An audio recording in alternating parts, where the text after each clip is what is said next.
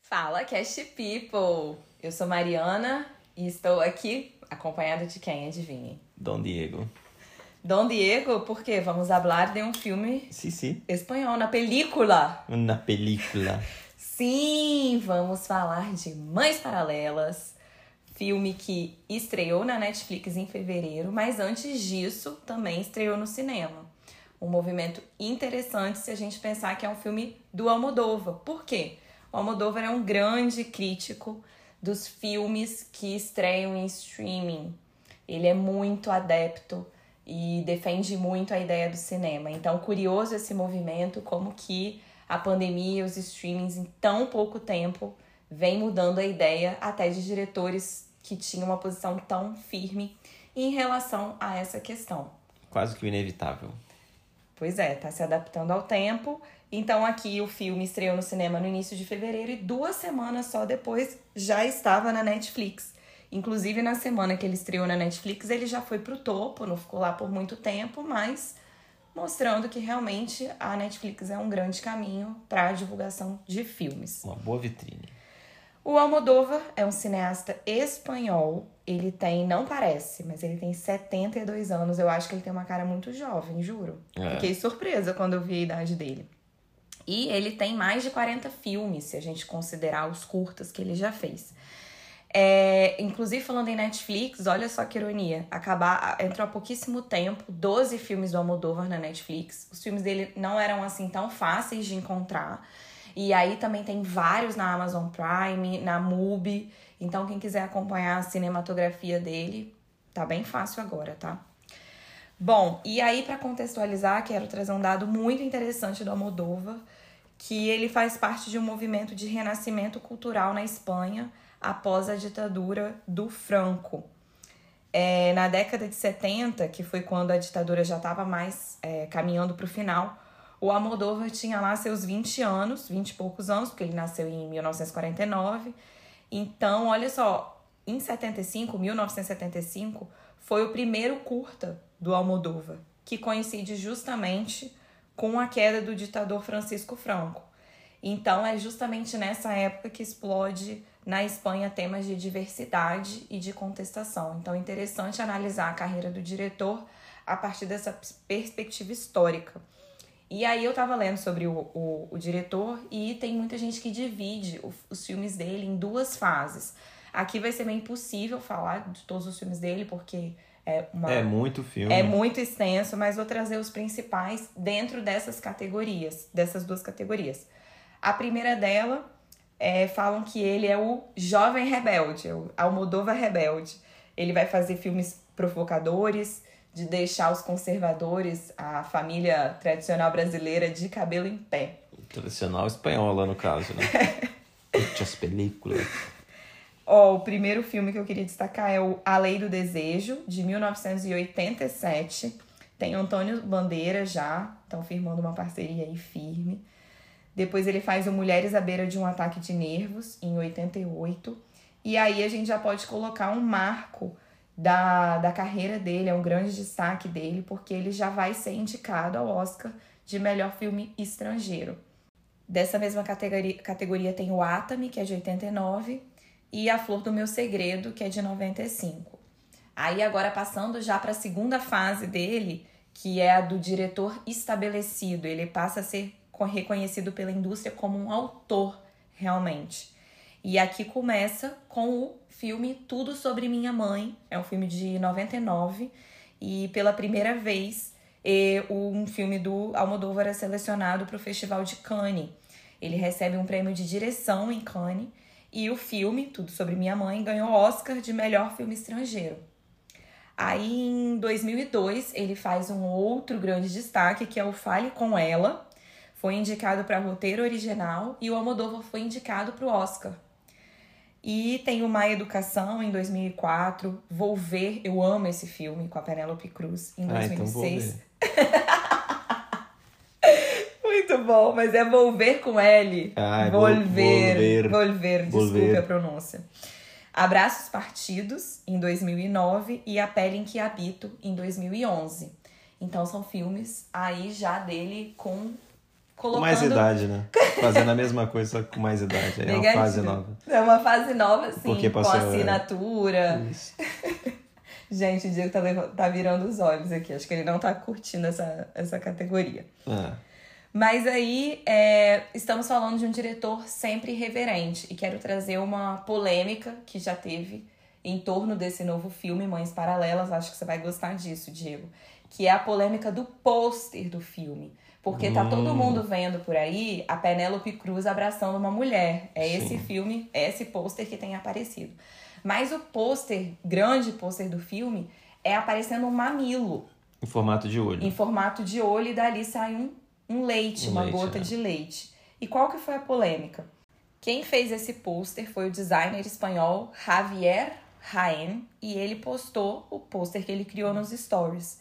Então, o autor do pôster foi logo censurado pela rede social, sob a justificativa de violen... violência, não, violação das regras comunitárias do Instagram.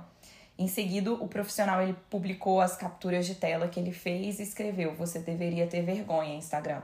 Depois disso, o Instagram acabou se retratando e tal, mas é por isso que eu acho que as pessoas têm medo de ficar divulgando, né? Porque aparentemente mamilos continuam polêmicos. E tá esse, esse, filme não, esse pôster não é tão divulgado, mas se vocês pesquisarem, é um, é um pôster super interessante foi feito por um designer super conhecido e recomendo que vocês pesquisem porque eu acho que tem fala bastante sobre o filme. Verdade, eu também fui censurado. Ia colocar e eu falei, esse. não, melhor não. Melhor não, porque mamilos são polêmicos. Bom, o filme vem agradando público e crítica, o que é difícil de acontecer e aqui a gente tem visto isso. Ele recebeu duas indicações ao Oscar, foi indicado na categoria de melhor atriz para Penélope Cruz, que está brilhante no filme, e também em trilha sonora. Alberto Iglesias, que é o responsável pela trilha, já trabalhou em outros vários filmes do Almodóvar, então você vê que ele adora uma parceria, né? É, o filme não foi indicado em melhor é, na categoria de melhor filme estrangeiro ou agora internacional, porque ele não foi o representante do da Espanha, Espanha no Oscar. Quem a Espanha escolheu foi o é, filme El Buen Patrón, que tem o protagonista Javier Bardem. E aí a gente é bom destacar que é a primeira vez que o Almodóvar recebe uma indicação técnica, porque antes ele vinha recebendo como diretor, roteiro, atuação, e agora teve o de trilha sonora, né? E aí falando em atuação, a Penélope Cruz é indicada ao Oscar pela segunda vez por um filme do Almodóvar. Ela já foi indicada pelo Volver mas não é que é a segunda vez que ela recebe indicação ao Oscar. Ela é a quarta vez e inclusive ela já ganhou melhor atriz coadjuvante pelo filme Vicky Cristina Barcelona. E ela ganhou a Penélope Cruz melhor atriz em Veneza pelo filme Madres Paralelas. Então tá aí na corrida, eu inclusive aposto que esse, esse essa categoria de melhor atriz vai surpreender bastante, porque tá bem dividido, tá muito disputado. Quem ganhou o SEG, que é o Sindicato dos Atores, foi a Jessica Chastain pelo filme Os Olhos de Tammy Faye, mas a Nicole Kidman também tá super bem falada, Penélope Cruz ganhou em Veneza, enfim. Quero ver. Vamos acompanhar e partiu sinopse. Bora pra sinopse. Duas mães solo se conhecem em um quarto de hospital quando estão prestes a dar à luz. Uma é uma mulher madura, enquanto a outra é uma adolescente assustada. As duas formam um forte vínculo que transforma suas vidas. Bela sinopse? Belíssima.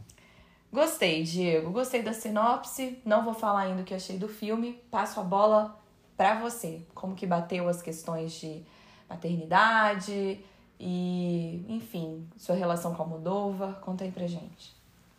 Eu gostei muito do filme. Aliás, os filmes que eu já vi assistir dele eu sempre, sempre me trouxeram reflexões. É um filme bonito de ver, visualmente. É, atuação, eu gostei demais das atuações e tudo que ele traz em, em, em, reflexão, assim. E como sempre, sempre provocador. Por isso que eu fiz a brincadeira do, do jovem rebelde provocador. Ele sempre vai ser provocador. Nenhum filme dele é uma história pura e simples. Tem sempre algum elemento é, que desafia o lado humano ali, que desafia você a pensar a existência, as múltiplas possibilidades que a existência pode trazer. Então, o filme para mim é muito bom. Eu adoro o Almodóvar. É, é, bom, ele tem, como a gente falou, mais de 40 filmes, enfim, eu vi muito pouco perto da quantidade que ele tem. Mas eu queria destacar uma coisa que eu acho fantástico. E eu acho que mais uma vez ele está examinando questões de maternidade e feminilidade. Isso é muito presente sempre nos filmes dele, né? Ele sempre fala de mulheres de muitos tipos, de muitas idades. É, por exemplo, ele coloca personagens trans desde a década de 90 nos filmes dele. Então, acho que ele subverte essa ideia de lugar de fala, né? Eu concordo muito que é bem melhor quando as mulheres falam da realidade dela, mas aqui a gente tem um homem sensível às questões femininas. E eu gosto muito como ele traz essas questões. São sempre mulheres protagonistas, são mulheres fortes, é, elas têm camadas, então elas são complexas. E aqui ele coloca uma camada extra, porque ele traz dilemas morais e éticos. Isso fica muito presente nesse filme.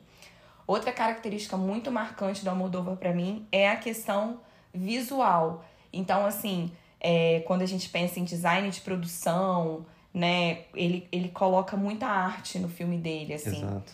Tudo conta história no filme, os objetos, os cenários. É um cineasta muito importante para quem é ligado ao visual. Ele é muito criativo, gosto disso, seja pela forma, assim, seja pelo roteiro, pelo enredo da história, uhum. como também na forma como ele vai mostrar os personagens. Então, ele quebra bastante os limites cinematográficos. Ele trabalha com teatralidade, assim, na forma de atuação. Tem sempre um quê de teatro, uma referência de teatro nos filmes dele. Eu acho isso uma assinatura. E a extravagância estética que ele sempre traz e isso deixa muito evidente. Ah, esse é um filme do Almodóvar. E ele vai contando muito por meio das cores. Ele, é, ele brinca com o universo de cores primárias, as cores são de definidas, tem um uso explosivo das cores, nunca é muito lavado, é sempre vibrante. E é, ah, se a gente parar para pensar, inclusive nesse filme, as roupas dos personagens, o, o fundo em que os personagens estão no filme, assim, é, é sempre importante para contar, tipo, a vibe. A vibe de, da história ali, né? Se tá vibrante, como que tá o humor. E ele tem esse código de cores que eu acho muito interessante. E eu gosto, achei legal de ver nesse filme que tá um pouco mais moderno, assim. Então a casa da Penélope Cruz, por exemplo, é massa de ver, porque ela é, ela é ela é meio sofisticada, mas com várias cores, assim, mas sempre com, com um toque de modernismo. E eu achei legal essa mudança, mas a mudança mais interessante do Almodóvar nesse filme para mim foi ter trazido a questão política. Assim, é claro que nos filmes dele, né, ele vai tateando essas questões, nos outros filmes eu achei que era passava um pouco de forma um pouco mais enviesada. Nesse filme, eu achei que ele tá mais declaradamente político. Então é como se nesse filme eu visse que a política e a história do país realmente tivesse invadido, invadindo a vida privada dos personagens. Então não vejo como a gente avançar para a história do filme sem falar um pouco desse contexto histórico e eu acho que não tem ninguém melhor para falar sobre isso do que a gente, do que o novo convidado. Mentira, é você mesmo, Diego. Vixe, Maria! Queria que você contasse assim, um pouco da, né, como eu falei, o Almodóvar tem tanto de isso surge, né, a juventude dele foi toda marcada por isso. Então traz um pouco pra gente desse momento, né? Primeiro eu gostaria de falar que, que é interessante essa, essa ideia dele de, de subverter as coisas também e de trazer, como se disse, ah, personagens trans e mulher em protagonismo. E eu acho que isso tudo é reflexo de, um, de uma forma de, de do artista é, mostrar um outro lado, já que a gente está tratando de uma, de uma sociedade que é extremamente conservadora. Que a sociedade. É, é, é louco pensar isso, né? Você vê que todo quando tem muito conservadorismo, você também abre espaço para um, um, um outro fenômeno que são as pessoas ultra subversivas que elas querem romper essa barreira e para romper e para atingir as pessoas, para provocar, eles precisam ser muito evidentes, muito fortes na, na atuação. Então acho que isso ele traz e faz muito bem, faz não só bem para a Espanha, como faz bem para o mundo a arte dele. Agora, tratando essa questão histórica, é, a gente tem que lembrar que a, que a Espanha é, passou por uma ditadura muito longa e uma ditadura que nasce após um, um, um conflito assim trágico para a história do, do país. Não para a história do país, para a história do mundo também, que é a Guerra, Guerra Civil Espanhola. Que ela termina logo quando ela termina, já a gente já entra num mundo, entra num outro conflito, talvez o mais importante da nossa história, que é a Segunda Guerra Mundial.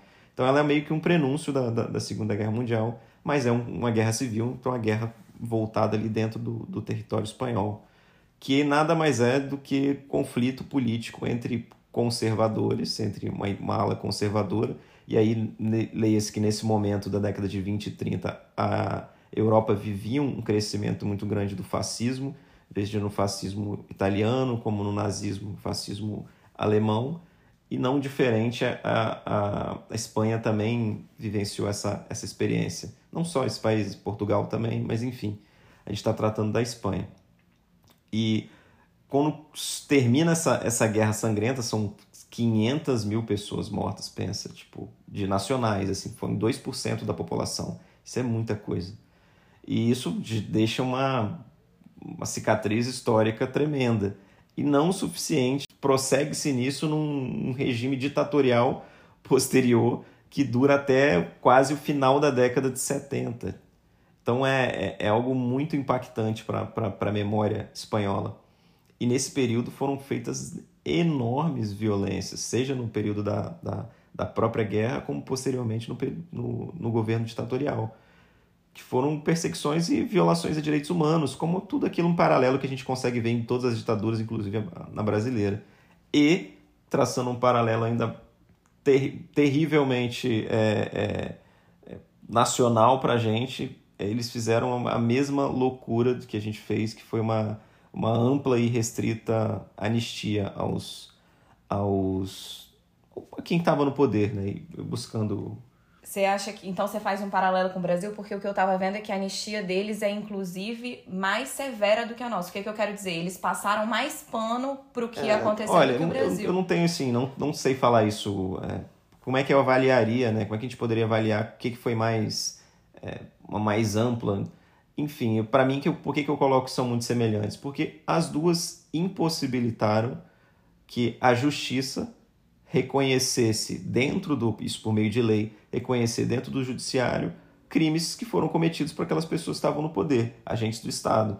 Então a tortura, torturas é, prisões arbitrárias todas essas questões que a gente a gente conhece mortes é ocultação de cadáver todos esses elementos que são característicos de ditaduras que se faz isso com os opositores né com os inimigos do, do, do governo da vez eles não podem ser, ser mesmo que se tenha evidências, provas, você não consegue fazer nada. As pessoas passam a, a, viver de forma realmente impune. E essas pessoas estão impunes, mas elas estão ali ainda vivendo em sociedade. Elas vão morrendo, mas elas ali estão vivendo. Ou seja, você não passa para as famílias que foram, foram para as pessoas e para as famílias que foram atingidas durante esse período, uma pacificação, porque você dá como se fosse, beleza, eu dou para vocês agora a possibilidade de viver em democracia, mas para isso eu vou, eu vou garantir que os meus, o grupo que estava no poder, não pode ser tocado nesse aspecto. Então é meio que a, negocia com essa, com essa liberdade e, isso gera problemas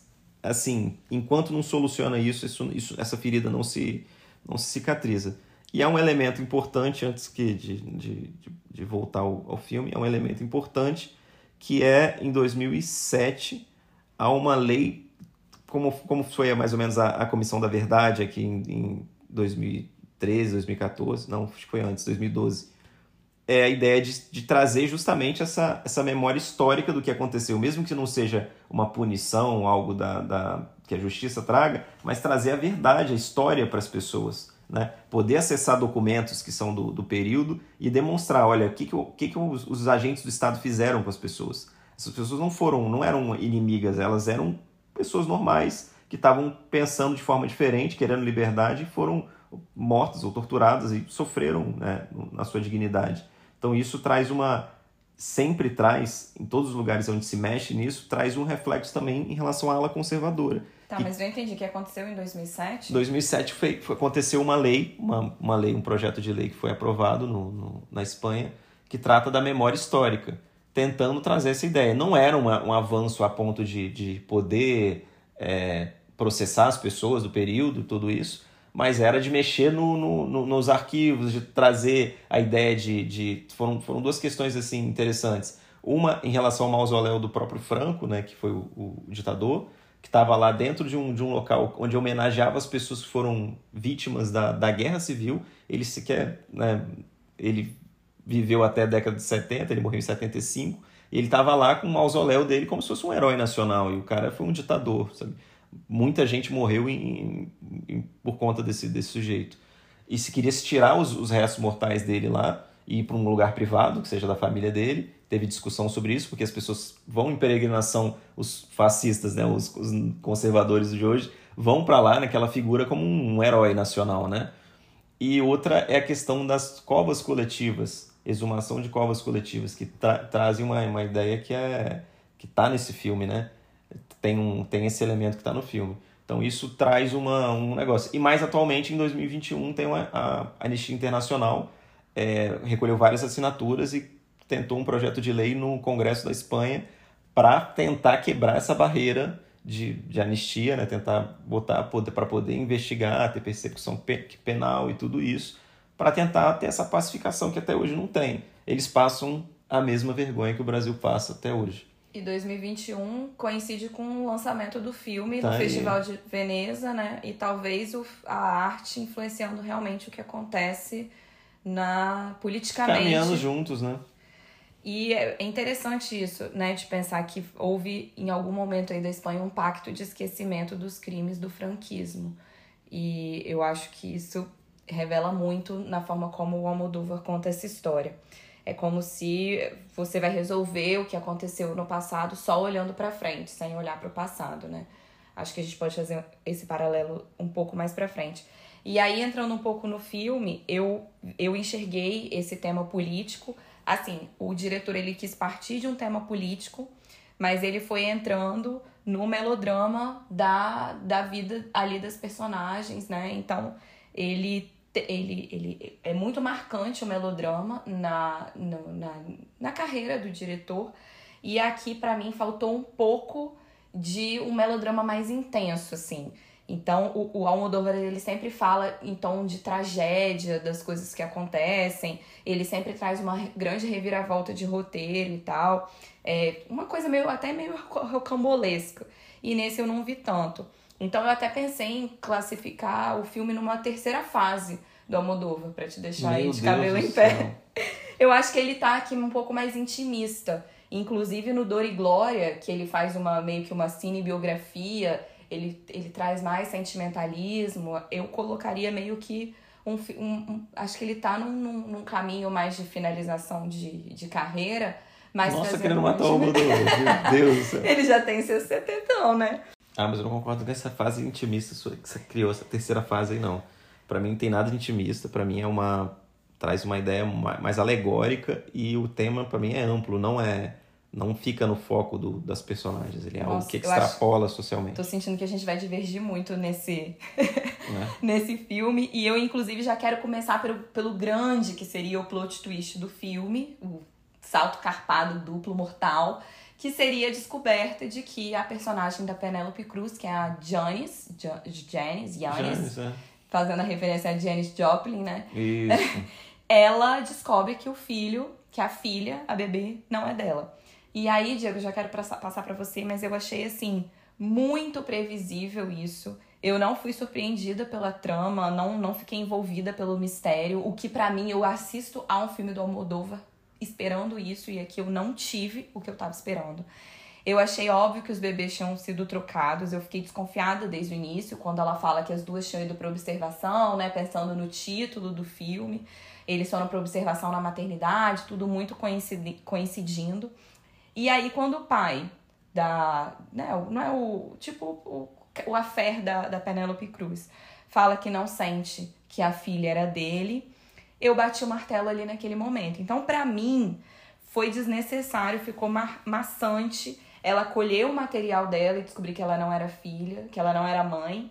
Depois ela ainda colhe o material da Ana para confirmar, né, que não era dela. Então, eu achei isso muito óbvio, mas é engraçado porque enquanto eu tava lendo pra, pra pensar pro filme, eu vi que muita gente se surpreendeu não só pela questão de que o filho não era da Penélope Cruz, mas também só foi descobrir pro final do filme que a, a, a, houve uma troca na, mater, na maternidade, né? De que a filha que a Penélope Cruz estava cuidando era, na, na verdade, da Ana.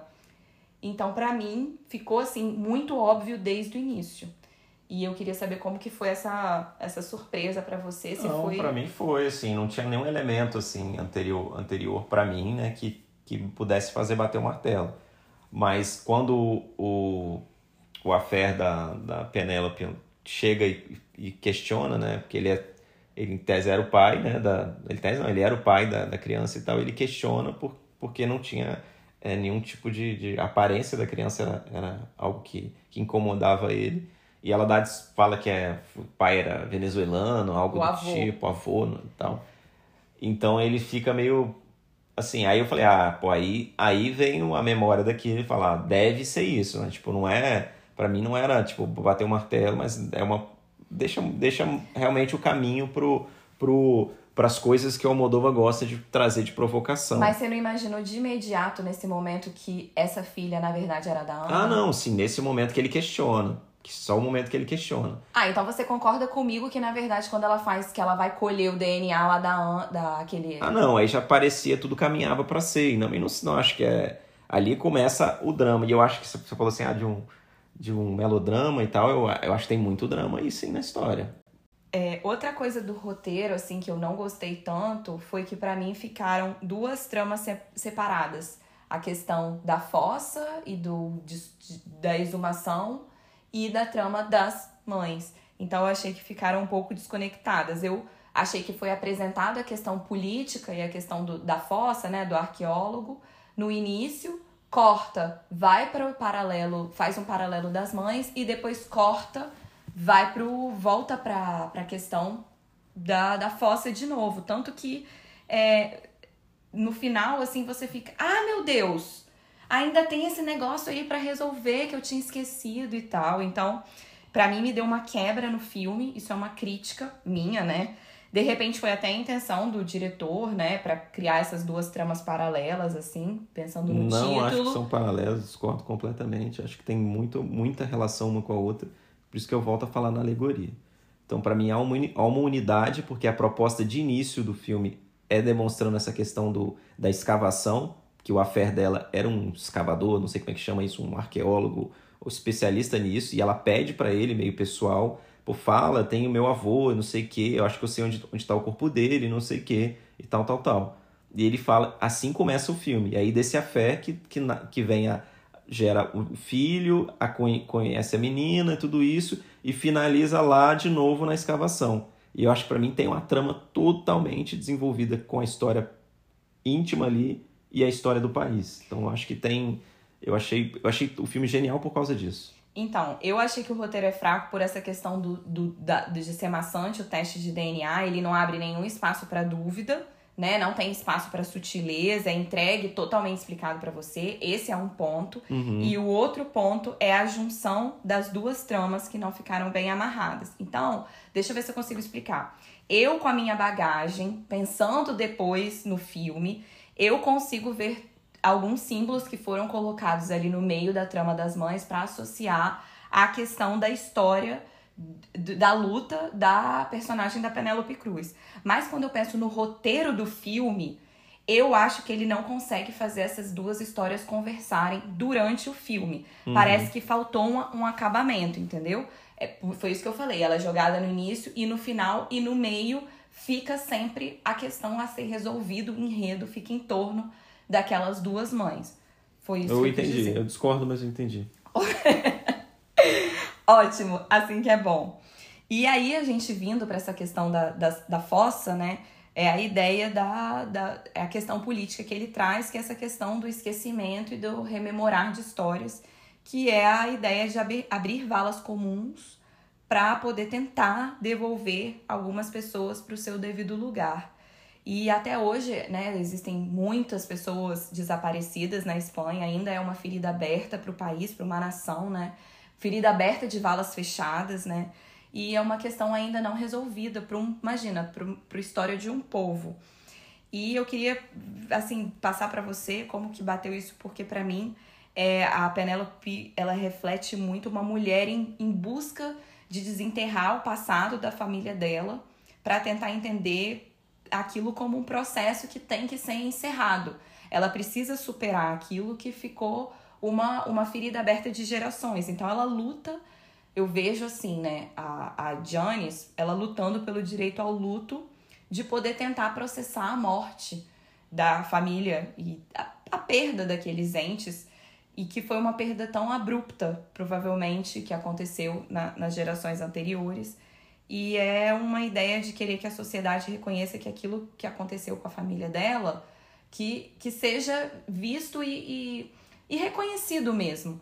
Então, é como se você, não sei, se você tem o direito de o direito conquistado de lembrar o que aconteceu, você pode a partir daí passar a esquecer e superar esse trauma, essa vivência triste. Bom, voltando a essa questão aí do, do que você colocou do, do paralelo, né, que eu acho que é que foi a parte que eu mais gostei do, do filme, que mais, pelo menos mais me chamou a atenção, foi porque para mim a alegoria que ele usa da, da mãe, das mães que trocam os filhos, né, que os filhos são trocados, e ela passa a cuidar, no caso a Penélope Cruz, passa a cuidar de um filho, uma filha, né, são filhas, as duas têm filhas, de uma filha que não é dela, ou seja, é como se ela tivesse fosse descobrisse que, o, que o, a vida que ela vive, o passado que ela tem, não pertence a ela, é como se fosse uma forja, como se fosse forjado, e ela descobre e ela resolve falar não é, tipo assim, ela, ela conta para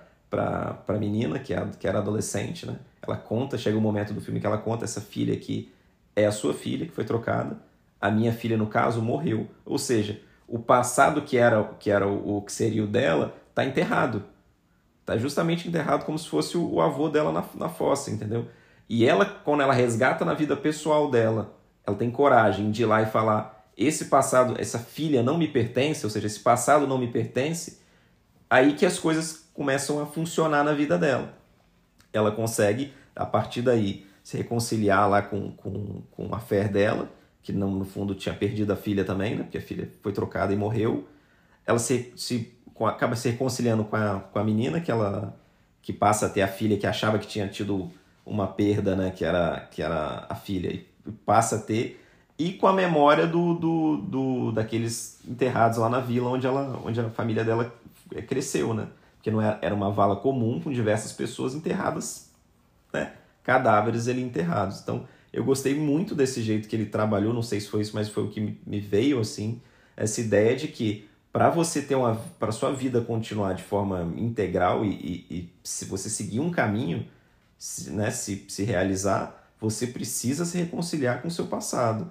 Você precisa aceitar isso e trazer de volta a verdade ali e aí você prossegue a vida parece que, que, que continua de uma forma mais digna. Eu quero muito pegar esse seu gancho da, da decisão da Janice da Penélope Cruz de ter contado a verdade porque para mim ficou assim, a Penélope, ela tem uma posição política desde o início do filme muito bem definida, e depois ela vai vendo, quando ela descobre que não é filha dela, ela vai vendo ela se contradizendo nessa questão sentimental. Ela se comporta de uma forma diferente na prática daquilo que ela idealizou de fazer.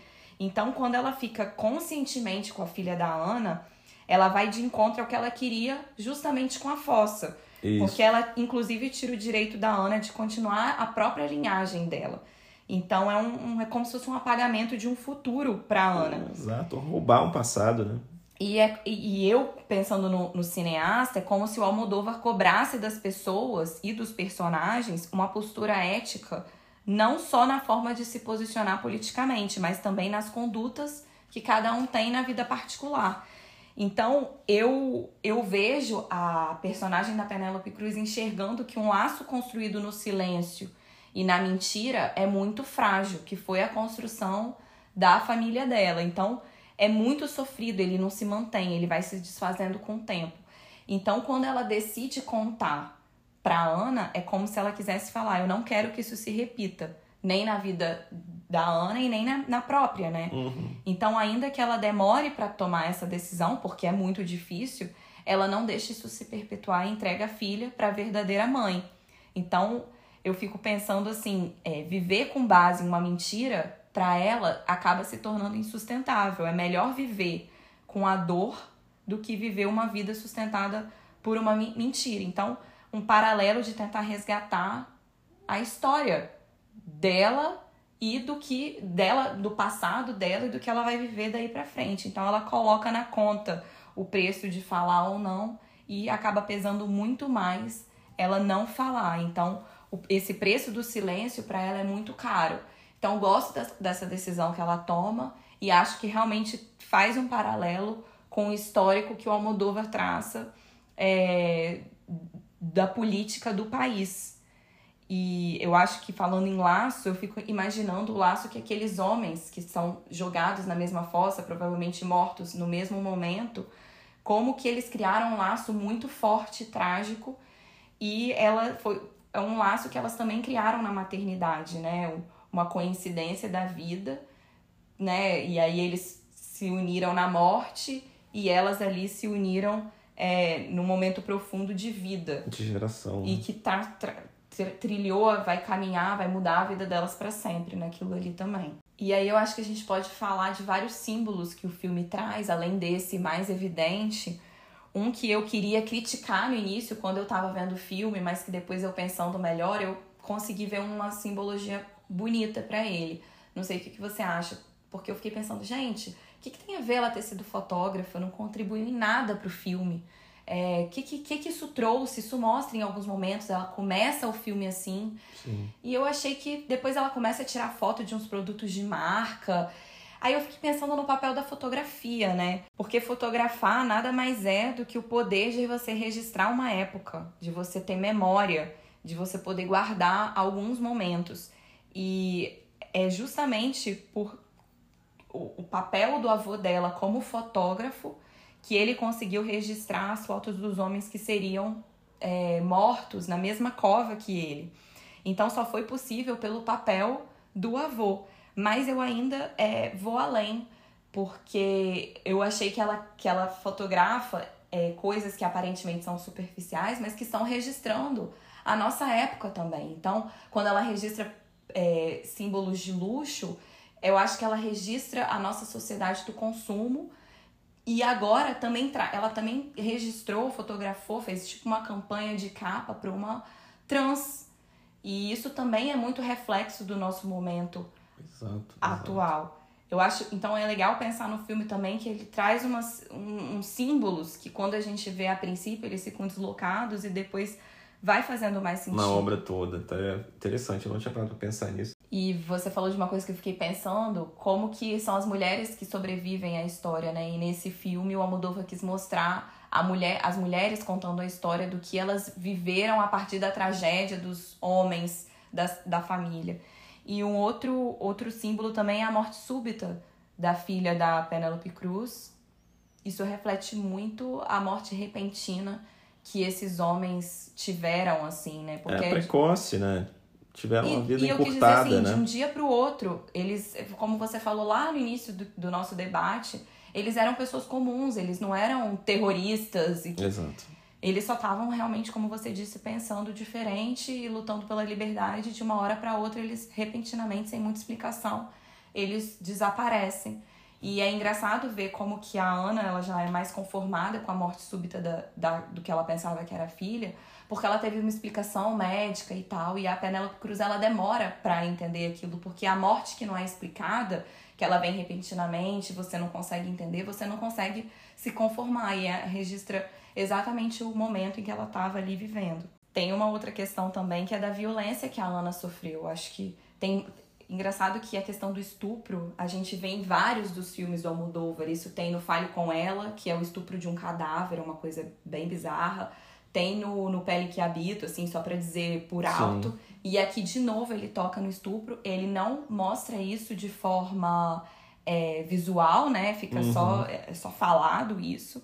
E ela não. Engraçado que a Ana, ela já é de uma outra geração, ela não é da mesma da, da Janice. Pra mim ficou muito assim, eu fiz um paralelo da violência que a Ana nem conseguiu processar direito. Parece que a Ana, pra mim, ficou uma sensação de que ela não teve muita noção da violência que ela sofreu.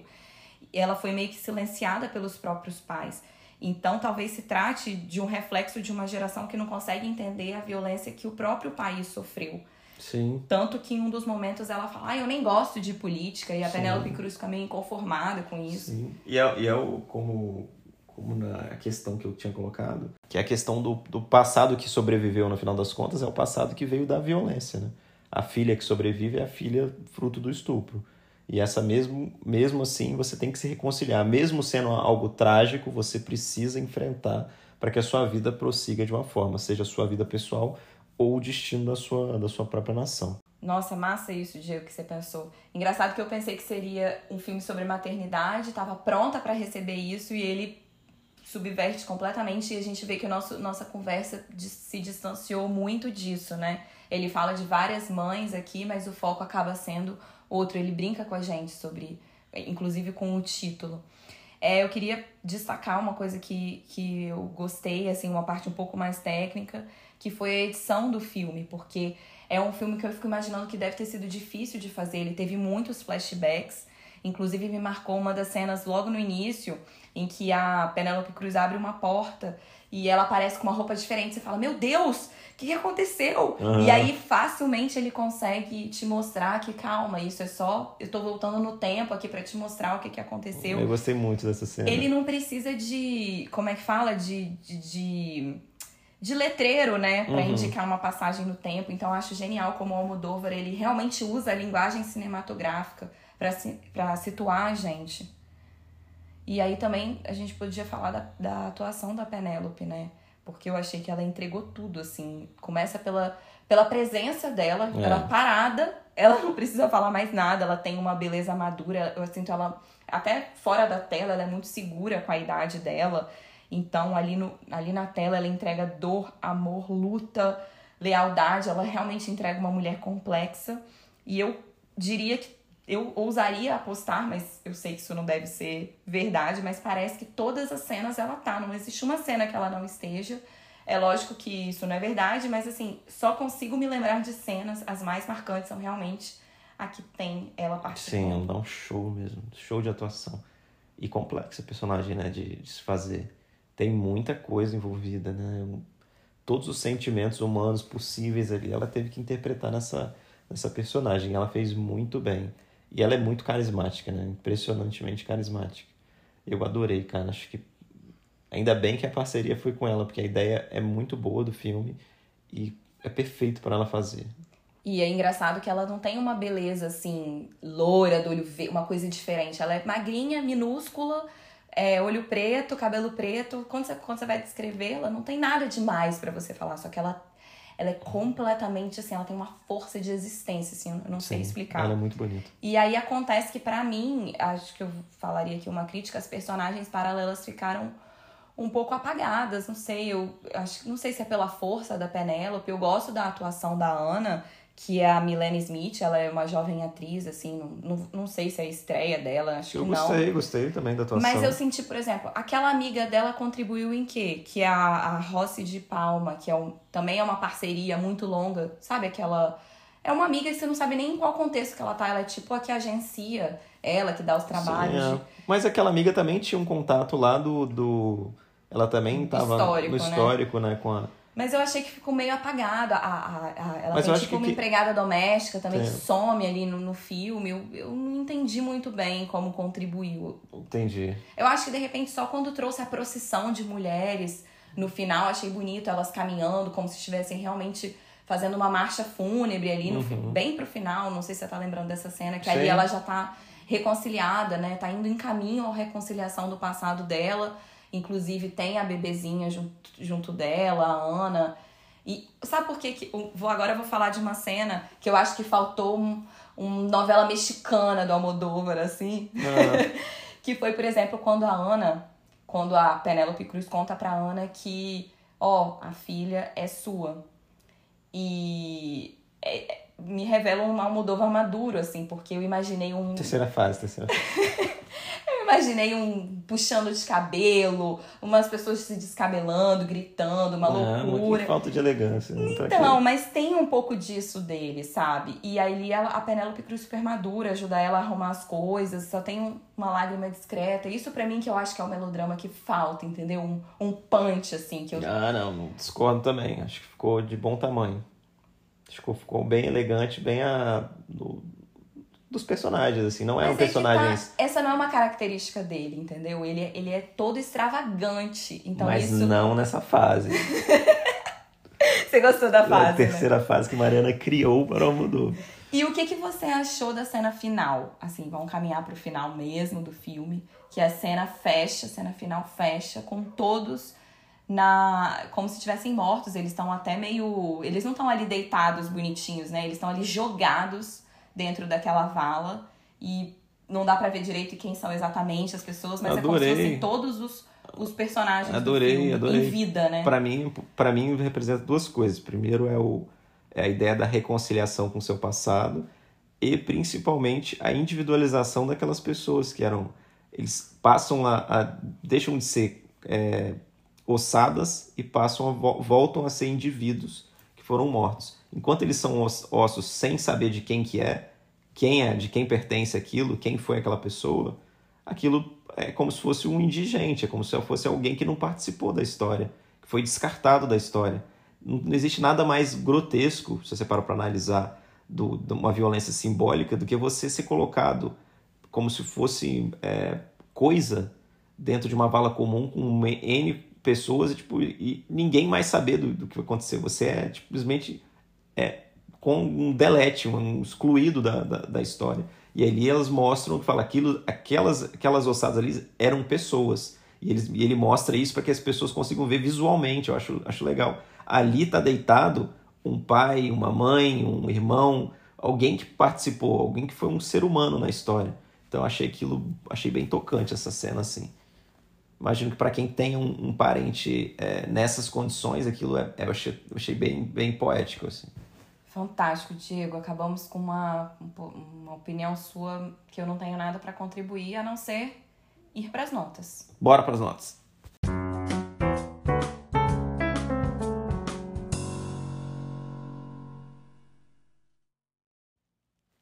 Hora de dar nota, Mariana. Então eu vou começar dessa vez. Que geralmente é você que começa. Vai lá. A minha nota para esse filme é 8,5, porque eu acho que o filme tem atuação, tem uma, uma- usa muito da linguagem cinematográfica, um filme esteticamente bonito, provocador, só para variar.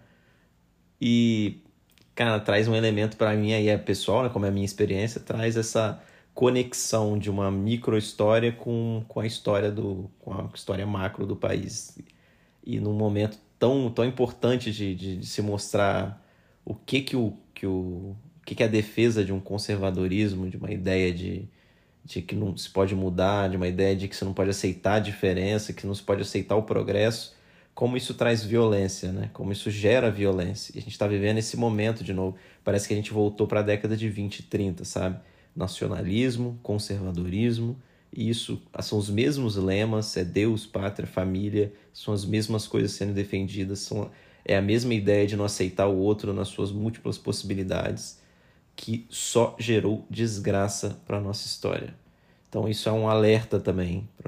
Abra um olho, como diz a Lilia Schwartz, há muito passado no nosso presente. Então fique atento à história para que ela não se repita de uma forma tão grotesca assim. Tá vendo, gente? É por isso que eu dou a nota primeiro. Oito e meio. Pro Diego poder lacrar assim no final.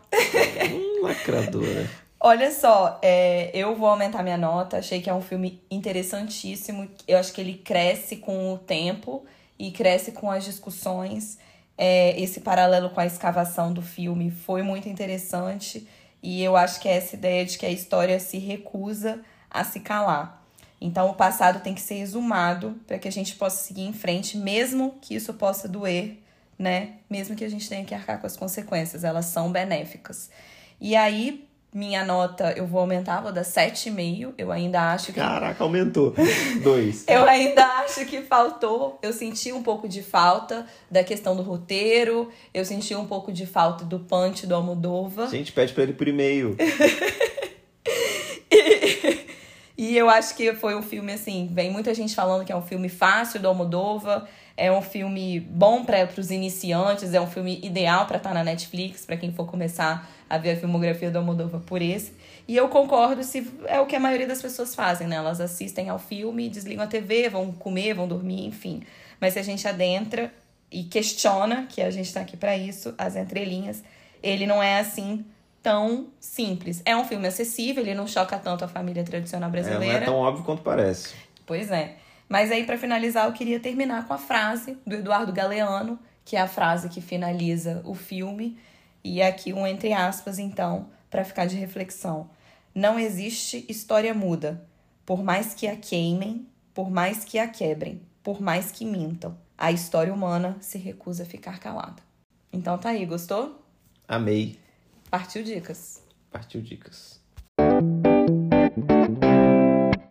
Adoro esse momento. Mas eu gosto mais de ouvir dicas do que de dar dicas. Então conta aí, Imagina Diego. se você gostasse mais de dar, hein? Meu Deus do céu. Hoje a minha dica é relacionada, sim, tese, né? É, pode dizer que é relacionada. Que é o Nerdologia. Você vai no YouTube lá, né? No Nerdologia sobre a Guerra Civil Espanhola. Achei interessante porque traz elementos, assim, até anteriores à, à eclosão da guerra. Até movimentos que já eram, de certa forma, é, precursores dessa guerra, de embates entre liberais e conservadores, que vão culminar num, num evento muito, muito sangrento e uma ferida que ficou, ainda está na sociedade espanhola. Então acho que vale a pena ver. Eles sempre fazem esses temas de forma muito competente, visual, didática, sabe? Para você ter uma ideia do, do, do, que aconteceu. Claro que é sempre um. Eles falam muito bem, é sempre um recorte mas é muito bem feito. Então, sempre que tem alguma coisa que eu quero saber, ter uma noção de, até para começar por onde pesquisar, é vendo Gente, Nerdologia. Nerdologia, note esse menino. Ele é muito fã. Ele tá, ele maratona, Eu né? adoro. Tá todo mundo maratonando É o série. Nerdologia Diego... História, né? Porque eles fazem de várias coisas. Diego tá maratonando Nerdologia. Olha só, minha dica é mais ou menos relacionada. Não vou indicar nada do Almodóvar, aliás, eu vou indicar tudo do Almodóvar, ele precisa ser visto. Aproveitem essa leva de MUBI, Amazon e Netflix com filmes dele. E é primeira vez desse ano que eu indico um livro. Por quê? Não é porque eu parei de ler, não. É porque os primeiros livros que eu li, eu não estava gostando tanto desse ano, não acho que era digno de dica. E esse livro eu já posso, a gente ainda está em março, mas já posso dizer que foi o melhor livro que eu li nesse ano. O livro é A Pediatra, da escritora Andrea Del Fuego. Ela hum, tem esse nome. Tá aí o negócio, hein? Tá aí. ela tem esse nome, mas ela é brasileira, ela é ah, é paulista. Enganou. e é um livro bem interessante, vai falar sobre. É, vai subverter essa ideia de uma pediatra boazinha. É uma pediatra que não gosta de criança, ela não tem filhos vai falar sobre cuidados com filhos dos outros. Então foi essa esse paralelo que eu quis trazer. Ele toca em assuntos de maternidade, mas eu acho que o principal dele é quebrar estereótipos. Então a pediatra é uma uma vilã, digamos assim. Você ama odiá-la. Eu não consegui largar o livro. Eu li muito rápido. É um livro curto, ele tem 150 páginas. É da Companhia das Letras e eu realmente quero deixar de recomendação. Acho que ele não surpreende tanto no final, não tem um grande, uma grande reviravolta, mas você vai se surpreendendo ao descobrir é, as, as, as, as, coisas complexas, né? De uma mulher e de uma protagonista. É legal ver, às vezes, uma megera sendo também. É... Sincera, né? É.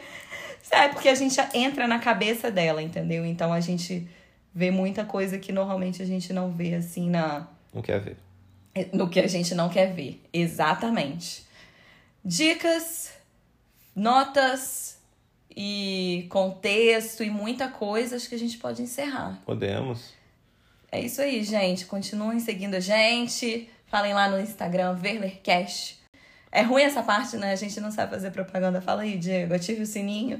Ative o sininho, não, não tem sininho, né? Porque sininho é no YouTube. a gente ainda não tem isso. Qualquer, quem sabe onde a gente não grava, né? Nossos episódios. Não, Nosso eu... cenário é tão maravilhoso. cheio de negócio, cheio de cores, cores primárias e tal, elementos, tudo conversa. Tudo conversa. Vai ser muito bom. A semiótica é incrível desse podcast. Incrível. Gente, até a próxima. Fui! Fomos. You